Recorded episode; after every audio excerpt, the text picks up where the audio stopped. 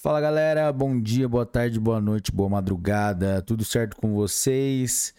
É, hoje foi publicado, hoje dia 11 de novembro de 2022, foi publicado o informativo de número 1075 e aqui nós vamos trazer para vocês os destaques deste informativo. Mas antes de começarmos, não se esqueça de deixar o seu like, se inscrever no canal, ativar o sininho para receber as notificações, compartilhar com seus melhores amigos e também acessar as nossas outras plataformas, o Spotify, o YouTube, Amazon Music, Audible, Deezer, Apple Podcasts, Google Podcasts, Anchor by Spotify. Vamos lá? Direito Constitucional. Direito Constitucional. Processo Legislativo. Medida provisória. Medida provisória e recursos destinados à promoção da cultura e eventos, ADI número 7232, do Distrito Federal. Relatora ministra Carmen Lúcia, julgamento virtual finalizado em 8 de novembro de 2022.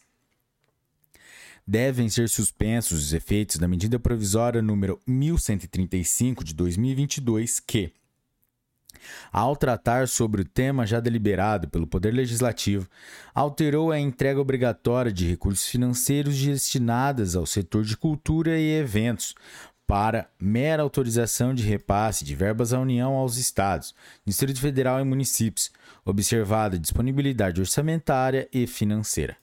Direito Administrativo, Agência Nacional de Saúde Suplementar, Planos de Saúde. Atualização do rol de procedimentos e eventos em saúde suplementar, ADI número 7088 e 7183, ambas do Distrito Federal. Relator ministro Roberto Barroso.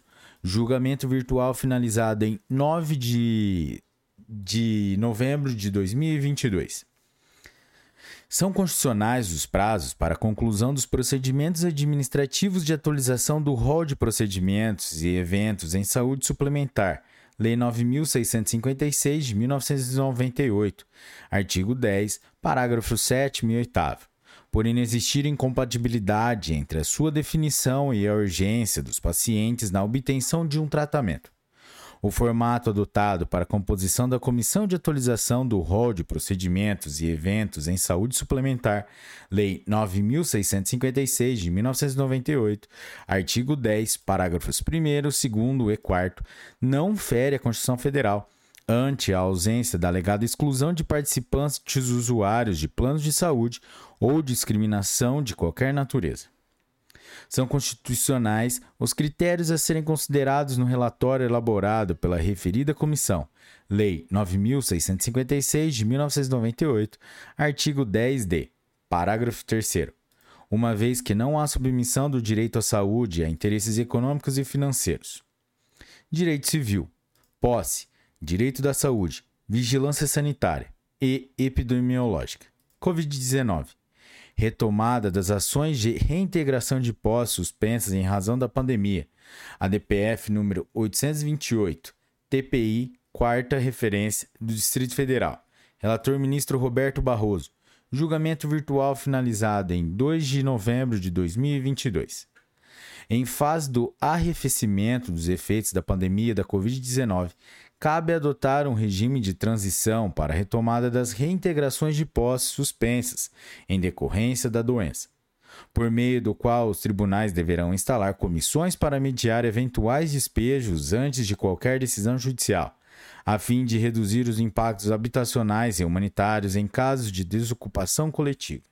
Galera, é isso aí. Esse foi o, o, esses foram os destaques do informativo número 1075 do Supremo Tribunal Federal.